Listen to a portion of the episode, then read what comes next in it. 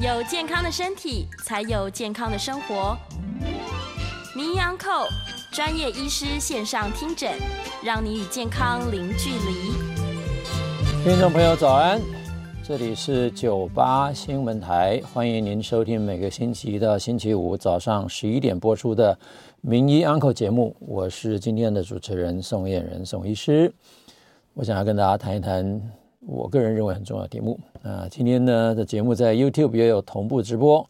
那我们欢迎听众朋友在 News 九八 YouTube 的频道留言询问相关的问题。那如果今天讲的够快，通常我讲的不会那么快，但是如果够快的话，我们可以呃有机会接听大家的口音。那有问题的话，可以请您打电话进来询问。呃，与这个 call in 专线是零二八三六九三三九八。那今天要讨论什么题目呢？这个题目是我个人最喜欢的题目。今天的题目叫做“哪一些人可能达到不吃药逆转糖尿病？”那这个题目其实在网络上也很多人谈过。那很多年以前，大概二零一九年吧，我也谈过一次。那陆陆续续也有很多的这个呃文献啊，在过程当中，我记得我也呃在应该是两年前吧，也谈过一次。但是这今天要跟大家分享的是一个最新的全新论文，来告诉你在基层诊所，一个英国的基层诊所的医生，他怎么样做到他那个地区的人，他做的大概十年来，可以让一大群人达到他无药的糖尿病缓解，啊，所以这是我们今天想要跟大家谈的题目。那本集的大纲，我想分这几个重点来跟大家分析了啊，第一个。从自己国内的状况来看，大家都知道我们台湾糖尿病的病人不算少。大家知道台湾病糖尿病人是占十大死因第几名吗？跟大家分享啊，从民国八十五年到现在，一直都在第五名，甚至有两年、两三年还到第四名。为什么这么多年来，八十五年到现在，民国一百一十二年了，快二十年了，为什么他没有办法离开十大死因？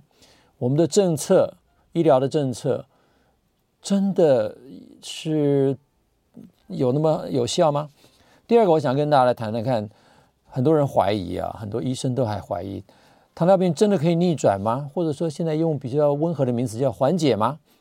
啊，WHO 已经有定义了。今天我跟大家谈，其实不是 WHO 定义，是英国呃 NHI 美国英国的这个国家呃健保了哈，它定义其实有一个缓解的定义。那最后当然谈今天的重点，哪一些人可能可以逆转？什么样的条件可以逆转？逆转的意思是什么？是脱离胰岛素呢？减少药物呢？还是说真的可以达到无药？那重点是今天要分享，呃，其实不是只有一篇呐、但是有一篇很重要的文章，是一个英国基层医疗的经验。那他的强调的是说，他的方法任何基层的医师都可以复制，而且呢。这个发表在英国的 Medical Journal，叫 British Medical Medical Journal，它里面有很多期刊啊，主要是发表在它的营养、预防及健康这个期刊。这是 BMJ 有史以来第四受欢迎、被阅读次数最多的文章啊，看起来是很有趣啊。那首先来谈一下国人十大死因啊，各位看一下我那个红色的线，就是十大死因里面的糖尿病。在民国八十五年是占第五名，九十年还是占第五年，九十年占第五名，到九十五年甚至于上升到第四名，一百年也上升到第四名。二零一一年，一百零五年第五名，一百一十一年就是去年的统计是第六名。但是重点呢、啊，去年的第六名是因为新冠肺炎突然跳到了第三名，所以如果拿掉新冠肺炎这个因子不讲，它依然是第五名。那我记得我曾经在谈到这个问题的时候，呃，曾经有一个呃医学中心的医师啊，我如果没弄错他的名字，我后来去查了一下，还跟我呛说，医疗进步这么多，这些病难道是医生的错吗？我当然不是医生的错啊，那是谁的错呢？呃，难道是病人的错吗？那我就要给各位看一下那个第绿那个绿色那个那个死亡原因，绿色的原因是事故。伤害，其主要的问题是车祸了啊！车祸从民国八十五年的第三名到九十年的第四名到九十五年的第五名，到一百年的第六名，到一百一十一年，哇，大概还是第六名啊。如果把新冠肺炎拿掉的话，哇，至少它是一路下降。到底什么原因能够让它下降呢？啊，那我们来看一下，有没有一些政策上面的原因，或者我们实际上哪些做法可以帮助这个死亡率的下降？这是事故伤害，根据卫福部的统计，各位可以看到，在民国呃八十五年一九九六年之前，很多的罚则也有啊，那个罚个三百六百，其实没人在意。一九九六年突然。看到很明显的下降，到了二零一一年，几乎它不再上升了哈。那这里面其实一个很重要的是什么呢？在一九八六年的时候，那时候曾经有过酒驾罚则啦，提高到九百块钱，之前才三百六百，九百一千八，似乎没人理他。到了一九九六年的呢，酒驾罚锾提升至六千，呃，一万二以下，六千以上啊，所以因为当时罚的高一点。但更重要的，事实上是当时有个强制汽车，呃，戴安全帽的政策上路，可以看到这个死亡率就一路下滑。到了二一二零一一年，更增加了刑罚，啊，也就是说，你如果酒驾的话，会两年以下的有期徒刑、拘役、并科罚金，啊，那致人于死还处一年以下七年有呃以以七一年以上七年以下的徒刑，致重伤者。等等等等徒刑，所以这个重罚政策的确可以有效啊。我们当然不能说今天要重罚什么医疗政策，而是说我们在医疗政策上面可不可能来看到这些变化？糖尿病，各位看一下这个这个曲线啊。我这边是一九九六年跳到二零零一年，其实从一九八六年开始，其实那个死亡率一路攀升啊。二零零一年到二零零六年的时候，其实攀升的更厉害。诶，可是，在二零零六年到二零一九年的时候啊，就是中间那条曲线，可以看到它明显的比较下降一点点。二零一九年又突然急速的攀升，这个死亡率到底是为什么呀？那我们来看一下这个大概的原因呢，哈。那估计了哈，在二零零七年之前，可能糖尿病的药物当时还不算太多啊，慢慢发展了，但是。不像二零零七年之后突然一堆很好的药物出来，或者是我们当时的治疗策略了啊，我们我们知道啊，我们来到时候来检讨一下。那二零零七年到二零一九年的确有一段时间是很明显的死亡率是下降的啊，总死亡人数是下降的，但是在我国的排名上面依然没有改善啊。那当然这个值得检讨是到底怎么个统计法？可是二零一九年的急速上升到底是为什么呢？那我先要从这个胰岛素的治疗来谈这个题目啊，我曾经也呃在一二零一九年这个呃卫卫福部的政策要扩大施打胰岛素的时候，我就曾经提过这个题目，说其实在二零零八年发表了一篇很重要的文章，叫《A Core Study》。这个研究呢，事实上是研究说，我如果加强胰岛素的给打给予，把血糖控制得更好，控制在六左右，甚至六以下。会不会达到更好的血糖控制呢？因为当时的观念是说，血糖控制的越低越好，the lower the better，就好像现在这个胆固醇的控制，the lower the better。那这个题目我们明年再谈。但今年我们要谈的是呢，今天我们要谈的是强化胰岛素治疗，在二零零八年发现它并没有比口服治疗好耶，即使是初级的结果，发现口服治疗仍然。跟这个强化的胰岛素治疗并没有特别的明显差异，在心血管梗塞、在疾病死亡率上面，但是在总死亡率却发现很明显的强化胰岛素治疗增加了更多的死亡人数，所以这个当时呢就给很多人讲说：“哎呀，呃，也许血糖并不是控制的越低越好。”现在很多基层的医生也常会讲说：“哎，血糖不要控制的太低。”这我就有点好奇了，我就说我们平常还没有生病的人，我们都希望血糖不要太高，但是生了病之后血糖不要太低，这是为什么呢？这是这篇文章好像给了很多人警惕，说那也许不要这么打。那可是，在二零一九年的时候，糖尿病共照网里面有一个奖励措施，我给各位看一下啊，在可以看到这个时候的二部第八章第六节这边。胰岛素注射奖励措施适用的对象呢，是因为糖尿病的主诊断且使用糖尿病药品药品者啊，收案的的非呃及非收案的糖尿病病人皆适用。奖励方式是按照当年度糖尿病人新增的胰岛素注射注射个案来计算，每新增一人奖励五百点。这奖励给谁？给医生，也就是鼓励医生呢要增加糖尿病人的胰岛素施打率，并且要提前施打胰岛素。这个政策当时，我当时第一个看，我就说，嗯，怎么跟我的理解不太一样啊？结果当时我就预测说，这个政策。会不会就是一个 Accord Study 在台湾做的全国大试验呢？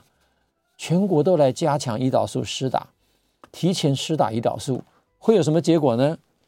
那就是各位看到的，二零一九年之后，啊，我不能说就是了哈。我们说回头来看，这有没有关联性啊？这刚好是，呃，也许是凑巧，刚好碰到扩大施打胰岛素，你就看到这个从二零一九年之后的。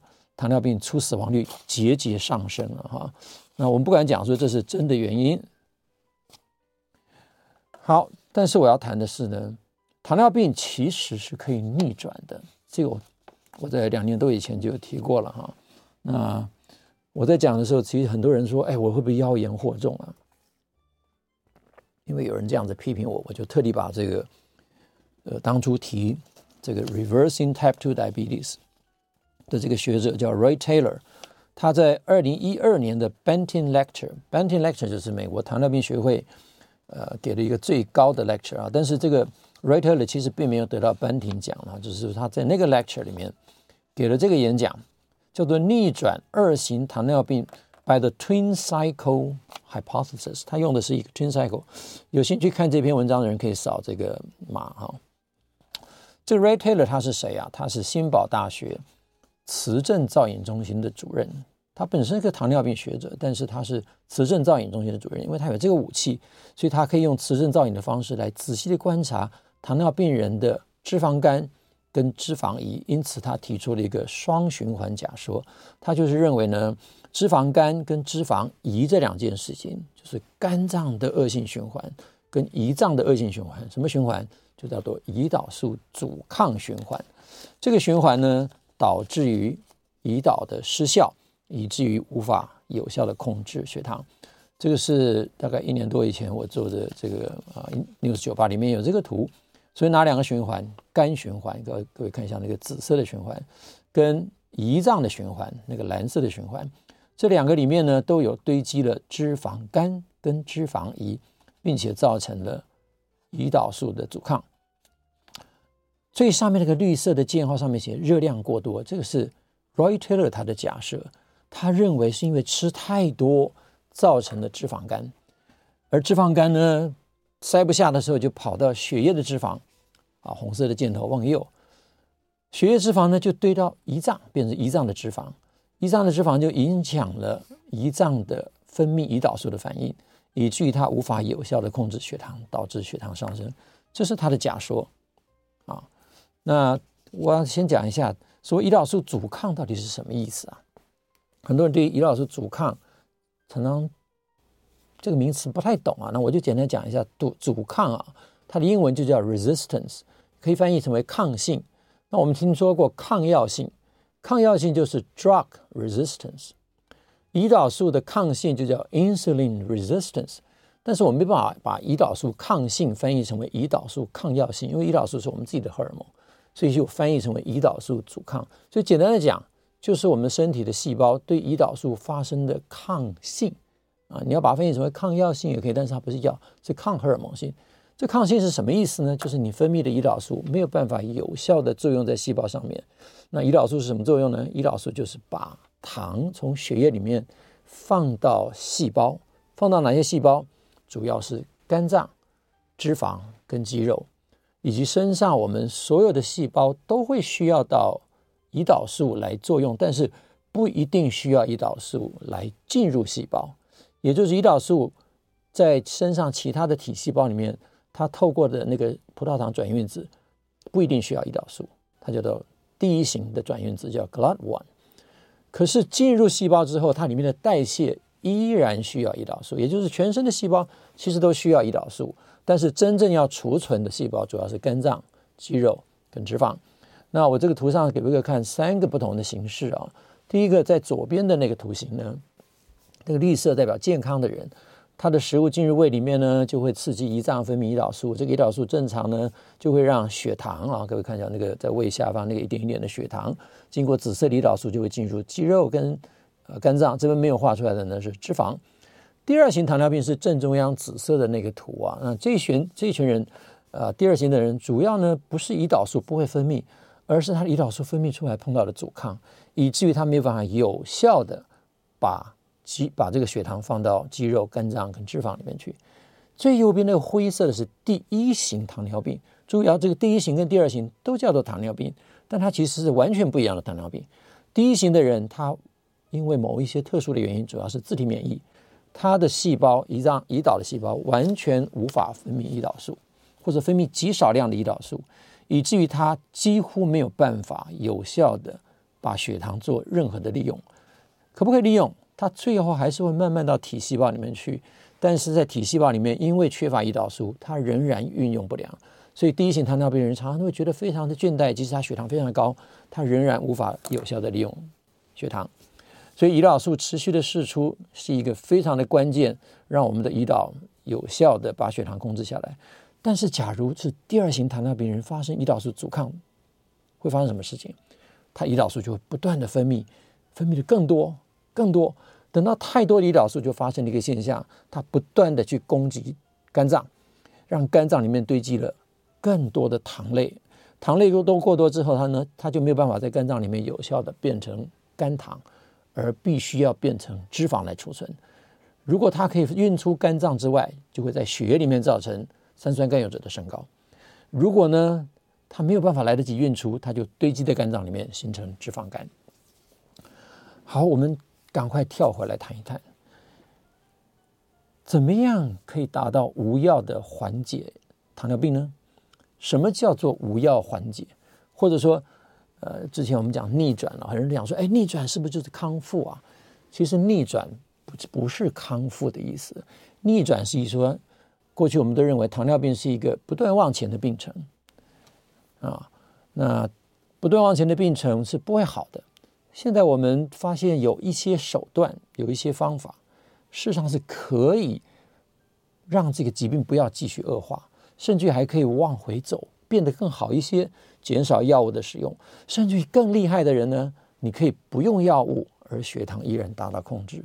但重点，你仍然要做一些生活的调整，所以这样子叫做逆转。那。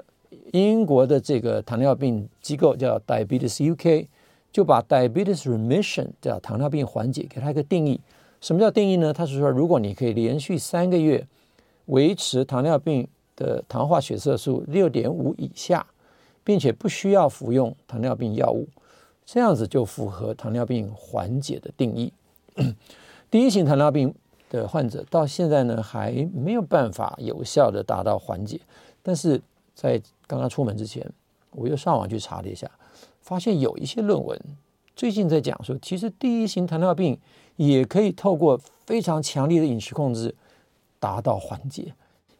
啊，下次有机会我们再来谈这个题目。那重点是这样子啊，呃，缓解不等于治愈，我还是一直要强调，缓解是前面两个定义。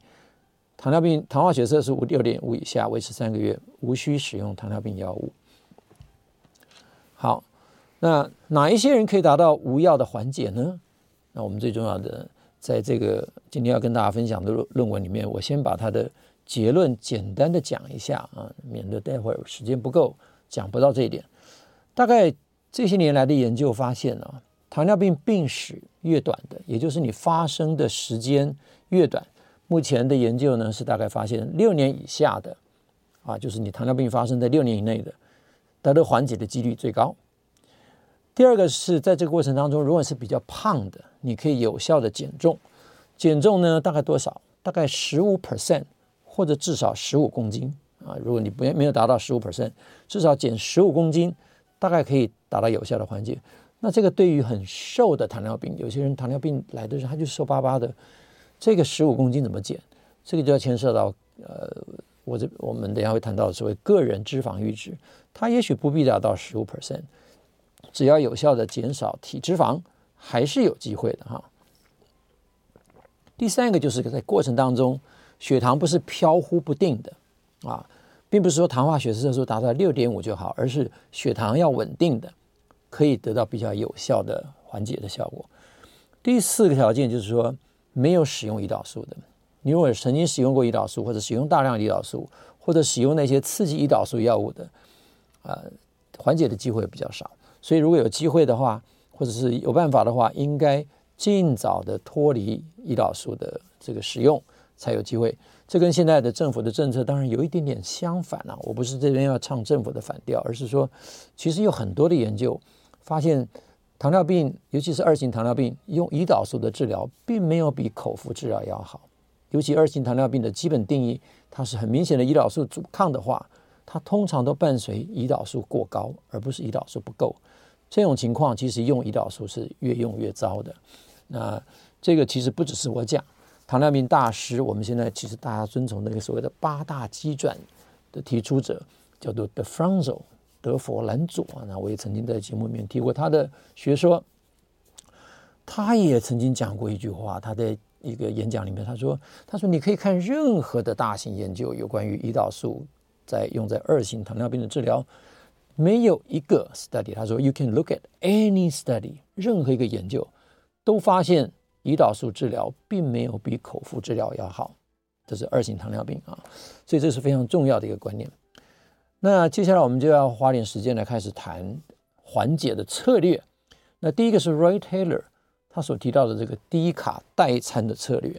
那这个策略是用低卡饮食。记得我们前面讲这个呃 Roy Taylor 的这个理论。他认为呢，就是热量过多造成以下的这些机转，所以他的主张当然是减少热量。那这个减少热量呢，也让他很有效的来达到这个目标啊。所以我们第一个要谈的就是这个 Roy Taylor 的低卡热量。那因为时间的关系，我们先进一段广告，我们稍后来谈 Roy Taylor 的低卡代餐饮食法。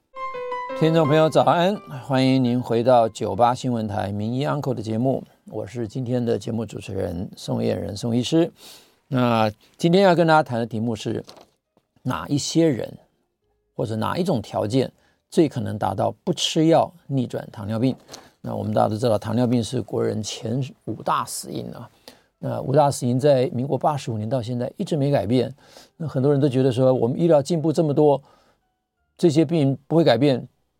都是活该，我个人非常反对这个说法啊！我个我的反驳就是，你看这个这个事故伤害，可以因为一个简单的政策啊，其实也不简单，你就是政府有效的政策，它就可以把它往下降，可还可以降得更低啊！那糖尿病策略如果正确，是有几年降得比较好，那几年是什么？二零零八年，大家发现原来。这个用胰岛素治疗，用胰岛素积极治疗未必是好的时候，刚好又发现了很发现了很多新药。那这些新药呢，有很多是不刺激胰岛素的，所以那几年的效果比较好。那我刚刚给各位看那个死亡率，我不敢讲说这就是原因啊。但是二零一九年的扩大施打胰岛素，并没有比较好啊，死亡率并没有因为这样子而降低啊。所以我们回头来看看缓解胰岛素。逆转胰岛素有没有办法？所以低卡饮食法是 Ray Taylor 依据他的 hypothesis，他的假说，他认为就是吃太多造成了，所以他呢就做了几个实验。那这个研究呢曾经发表在一个 Lancet 非常高级高级的期刊啊，英国的一个期刊叫做刺络针啊，翻译成为刺络针，有人有些人翻译成为柳叶刀。这个 study 我想在医界有很多人都很清楚，它叫 DIRECT study。那这篇 paper 呢，事实上是。纳入了两百九十八位的受试者，为期呢五十二周，一年的时间。它分为一般饮食组跟治疗组。那一般饮食组就是吃原种原本的传统的糖尿病饮食，治疗组呢就是吃低卡饮食。发现呢这个低卡饮食的低卡跌到什么呢？八百五十八百二十五大卡，吃十二周到二十周。接下来呢？又为期一样的是八百五十大卡的代餐，这里面配配合它的代餐的配方。那这个呃五十二期五十二周的期间呢，发现的确呢有很多人达到缓解啊。各位看到蓝色那个 bar 呢是吃代餐的啊，吃这个八百五十大卡的。橘色的那个饮食呢，事实上是吃一般饮食的。左边那个图，事实上是可以看到它，呃，percentage patients change in group，那体重达到百分之十五，呃的人呢，可以得到很好的 remission 啊。那主要的变化呢，是在右边那个图呢，可以看到百分之十的人在吃低卡饮食的人可以到十公斤的减重。那同样的，这个吃低卡饮食的人呢，可以有百分之四十六达到缓解的效果。也就是说，大概一接近一半的人在两个月疗程里面就开始达到缓解，并且可以维持到一年之久。那他又在做的这个另外的 study 呢，是做两年期的追踪。发现四十五位受试者在二十四个月减进减重超过十公斤以上的，有百分之六十四的人达到缓解，啊，所以这是一个很明显的告诉各位，如果有效的减重，利用低卡饮食者可以得到有效的减重啊。那接下来我们就要谈一下今天的主角啊，今天的主角就是这个呃叫做 David Unwin 这个 group 啊，我等下再跟他介绍一个 David Unwin。他用的概念不是用低卡，因为他的理论，他认为糖尿病的人其实我们在做糖尿病检查的时候，有一个检查叫做口服葡萄糖耐受性试验。当你的口服葡萄糖耐受性试验失败的时候，你说你血糖在两小时超过一百四，或者说你还没有做之前空腹血糖就超过一百的人，这种人叫做口服葡萄糖耐受不良了哈。那空腹的人当然叫做这个空腹胰岛素异常了，空腹血糖异常。这种人都是所谓的口服葡萄糖不耐受或者是糖不耐受的人，他会被定义为糖尿病前期。如果两小时的血糖超过两百，就会被定义为糖尿病。所以他是用口服葡萄糖耐受性测试。所以 by definition，依据定义，糖尿病的定义就是它不耐受糖喽。不耐受糖的治疗方法应该就是减少这些不耐受的食物。所以低碳饮食法的概念基本上就是朝着这个想法，就是说它不是因为热量太多，它是因为糖太多。所以我们是不是减少糖就可以有效了呢？结果，David Unwin 他们这个在英这个英国哈的一个小地方一个小镇啊叫 Northwood 的人呢，他们就在这个基层的健保诊所里面就开始从他自己的诊所开始，慢慢的扩大到他附近的几个诊所，大家形成一个团体。共同来做这件事情。他从二零一三年到二零二一年，统计了八年的时间，他们为这个第二型的糖尿病患者提供低碳饮食的建议。那并且呢，研究这些饮食对于减肥的效果，以及对于达成糖尿病缓解效果。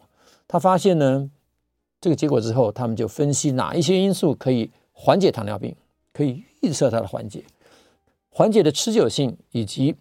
那些没有办法缓解的血糖控制情形到底是如何啊？他这两篇呢都有这个扫码可以扫啊。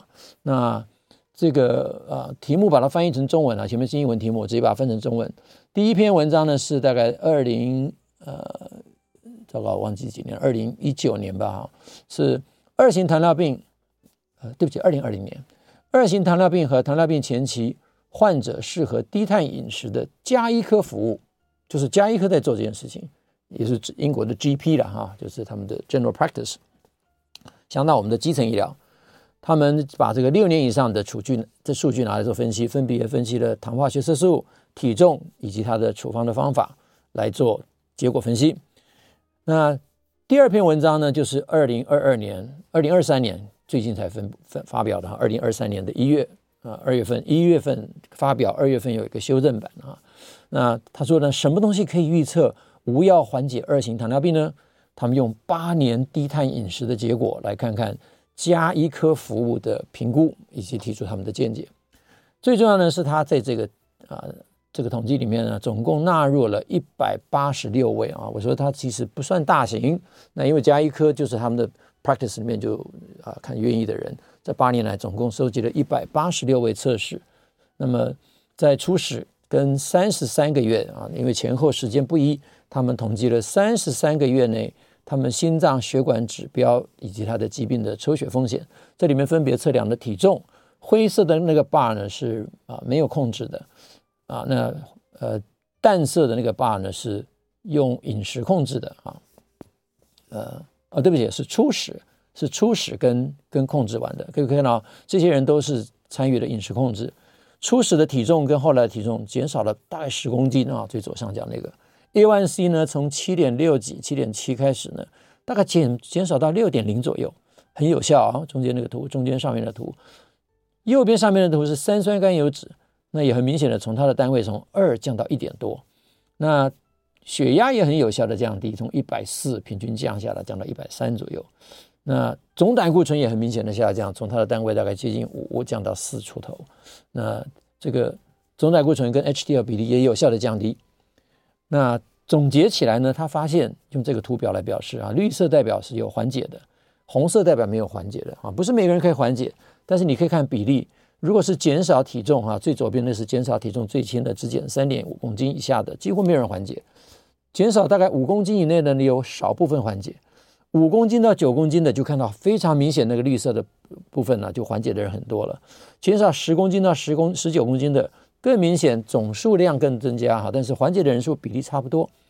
更明显的是减少，如果达到二十公斤以上的呢，得到非常多的缓解啊。那个 NA 它实际上呃是是另外一些人不可以在这个统计里面使用的。第二个发现是他发现，如果说你刚开始初期的糖化血色素就不是太高的，得到缓解的机会更高。也就是说，假如你不是病得太久、病得太严重，你要来尝试无药缓解，机会更大啊。那第三个就是病史啊，他发现呢，小于一年的你刚发生的人，几乎有百分之七十七的人实际上是可以得到缓解；一到五年内的一样有很高的人可以得到缓解啊。那呃，六到十年的人呢，大概有十一 percent；十一到十五年呢，是也是有十一 percent。大于十五年的人，大概比例就稍微低一点了，大概只有两个 percent 的人可以得到缓解。啊，维持低碳饮食的时间越长的，这也是他发现。比如说，他从十三个月、二十个月一直做到呃三十三个月啊，这是他那个右边算起来第二个 column 是他的时间，从上面算下来十三、二十、二十二、三十、三十三个月，那你会发现那个。呃，remission rate 啊，在中间算起来一二三四五，那个 percentage 那个行，就是到底有多少的缓解率？你维持低碳饮食越长的，达到三十三个月呢，居然可以达到五十一 percent 啊，那最少一点的四十八 percent，那十三个月也可以达到三十一个 percent 的缓解。所以你能够做的时间维持越长，三十三个月就是两年多了，你就可以达到五十一 percent 的这个缓解啊。所以那总结起来就是你。做的时间越长，缓解的机会就越高哈。好，接下来呢，这个二型糖尿病，这个 David Unwin 到底他的低碳饮食的总统计呢，就是这样子告诉各位。那百分之九十三的糖尿病前期的患者，如果你只是糖尿病前期，糖化血色素呢有一点点高，多高呢？是大概五点七到六点四之间。你如果接这个时候就来接受这个饮食的治疗啊，这个饮食治疗大概可以让你糖化血色素就回到完全正常啊。那一年以下的病史，透过低碳饮食也可以达到百分之七十七。五点四年以下的的糖尿病患者呢，百分之五十一的机会有办法得到无药的缓解。即使没有无药的缓解，也可以达到相当的机会来这个呃减少药物。那 David Unwin 其实在这里面还提出一个很重要的观念，就是说，这边讲的是患病的年龄，而不是实际的年龄。也就是说，你的生理年龄不重要，你得病的时间长短才重要。如果今天你是七十岁，你得病在一年之内，你依然有机会缓解。可是今天你如果才四十岁，而你从二十岁就开始得病了，你患了二十年的糖尿病，那依然是有困难的。那我们现在其实，在诊所里面。看到有很多年轻的糖尿病，那我们都建议，越是年轻的糖尿病，你越要及早控制，千万不要等到三的这个病了三五年、五六六七年、十年才开始来想啊。那 David 安稳他自己在分享的时候，他分享说为什么他的方法有效。那我们先进一段广告，待会儿来继续来分享 David 安稳的这个结果。我们先进广告，待会儿回来。听众朋友，早安！欢迎您回到 News 九八名医 Uncle 的现场，我是今天的节目主持人宋业仁宋医师。今天要跟大家谈的题目是哪一些人最可能达到不吃药逆转糖尿病，或者我们讲的保守一点，缓解糖尿病的机会啊。那今天要跟大家分享这个呃主角呢，就是现在这个荧幕上秀出来的这个安稳，他叫 David 安稳。他呢跟大家简单的讲一下他的故事啊。他是一个现在六十来岁的英国的 GP，就是有点像我们家医科医师啊，基层医师。他在英国做了三十几年的医生，四十年，现在已经快四十年的医生了。他其实，在十几年以前，基本上他已经非常绝望了，因为他觉得他对社会毫无贡献。他手上那些糖尿病人，他越治越糟糕。他每天跟病人讲那些话，他觉得对帮病人一点帮忙都没有。直到十几年以前，他突然了解了一件事情：原来糖尿病是一个糖分不耐受的疾病。他也突然认识了所谓低碳饮食这个概念，开始在他病人群里面尝试一两个个案，结果发现糖尿病治疗意外的好。他就开始做这种免费的，跟他太太讲说，他当时其实准备退休了。他太太是一个心理师，他就跟他太太呢就开始做一个下班后的特别班，找一群人说，你愿不愿意来参加我们的饮食治疗？就这样子慢慢开始，他就发现原来用这个低碳饮食，居然有效的让他部分病人就不需要用药，血糖就变好了，然后很快的体重瘦下来。于是他就开始开始找各种。文献去阅读，参加各种会议之后，才发现说，原来早就有一群医师在提倡这些东西。他在那个时候呢，也就开始看到 Ray Taylor 的那篇文章，所以他跟 Ray Taylor 呢也有很多的沟通，因此他就把这个方法跟 Ray Taylor 分享。Ray Taylor 那时候正发表了我刚刚前面那段时间那那个时段讲的说，他用他的低卡饮食，但是他并没有反对哦，Rayter 并没有反对 David Unwin 来测试这个低碳饮食。他只想要知道说，哎，看看低碳饮食什么效果？结果呢，八年来，安文就发表了这篇 paper，呃，如同我在节目一开始的时候发表在 BMJ British Medical Journal 的 Nutrition，呃，Prevention and Health 这个期刊，发表以来变成这个期刊啊，BMJ 他所发表的所有论文里面第四名的受欢迎的文章，也就是这个题目受到很多基层医师、很多医师的喜欢。那检讨起来，他的成功的原因就是因为第一个，他的方法非常的明确，让患者的目标明确，就是要达到无药或者达到缓解，让患者有动力，知道说这是可得。第二个呢，提供一个非常清楚易懂的资讯，像比如说我讲的，糖尿病就是一个糖分不耐的疾病，因此你减少糖分的摄取会是最有效的方法。那减少糖分的摄取，就是你的食物当中碳水量要减少。那减少呢，就是某种程度的。减少碳水的食物，要不要叫低碳食物？不一定要现在的那种严格的低碳生酮，但是碳水降低是要懂的哈。所以这个简单易懂的资讯很重要。第三个，提供进度的反馈，就是病人血糖变好了就要反馈，如同我以前在节目讲的七段血糖的监测，你回家吃吃看你自己的食物，两个小时测一测一下血糖，吃吃看我建议的低碳的食物，两个小时之后测测测测血糖，一测你立刻知道。或者前一段时间我讲的连续血糖机那种做法，你吃下去五分钟，那个血糖是高是低，你立刻看得出来。这就是一个进度反馈的一个方法。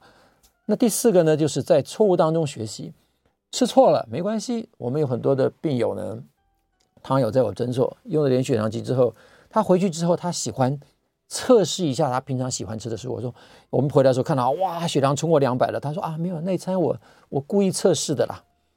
我就要试试看，我可不可以吃蛋糕？我说测试结果呢？哎，真的不能吃蛋糕。这种测试学习其实是一个很重要的，也就是这个错误当中，很多病人就知道说，这个原来是炸弹食物。为什么我以前都觉得它好呢？然后还有一个跟大家分享的，很多人都说地瓜好，对不对？我是说地瓜，我们过去也认为很好，结果我们就建议我们的这糖友去吃地瓜，回来都跟我讲说地瓜不行。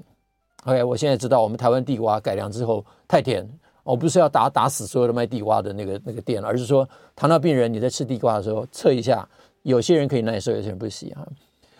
好，接下来就是持续性的关心照顾，这个是在我们家庭医科、家庭医医学科医师、加医科基层医师最能做到的事情，也就是你可以不断的追踪，因为我们有慢性病照护计划啊，所以他回来的时候你就要关心他，他如果真的是在做这件事情的，你要关心他的结果，不能说哦就是开药，来我们继续领药，千万不要做这个事情。啊，你可以照顾，可以可以持续性的照顾他。第三、第最后一个当然就是低碳饮食是可以达到简易化的减重吗？这是一个效果了哈。也就是说，现在我们减重的方法很多。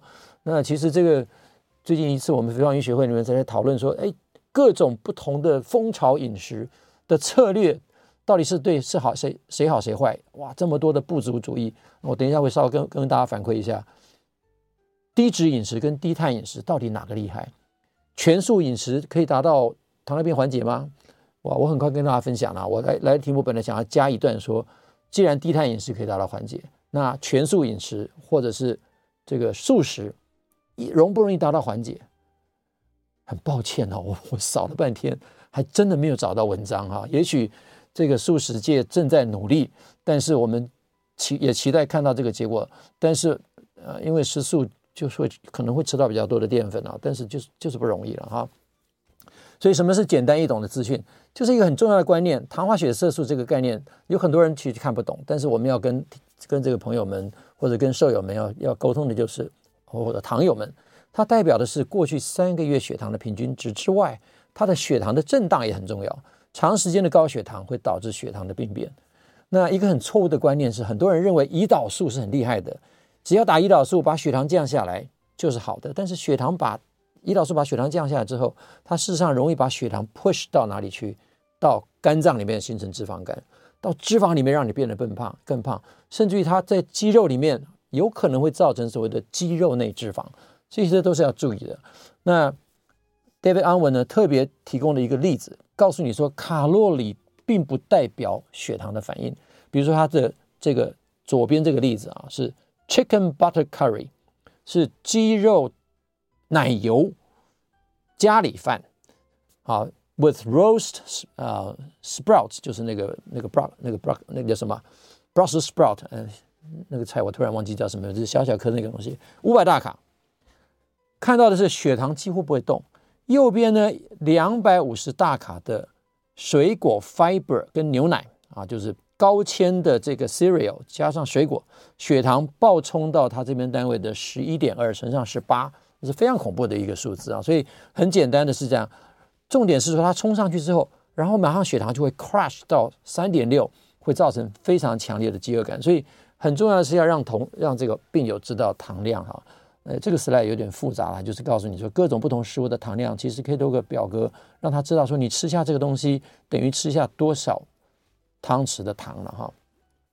他也举出论文来发现呢，其实不同的食物会造成不同的饥饿感跟增加代谢率的效果。那淀粉类的食物和胰岛素会增加饥饿感，降低代谢率啊。那这是两篇的论文跟大家分享。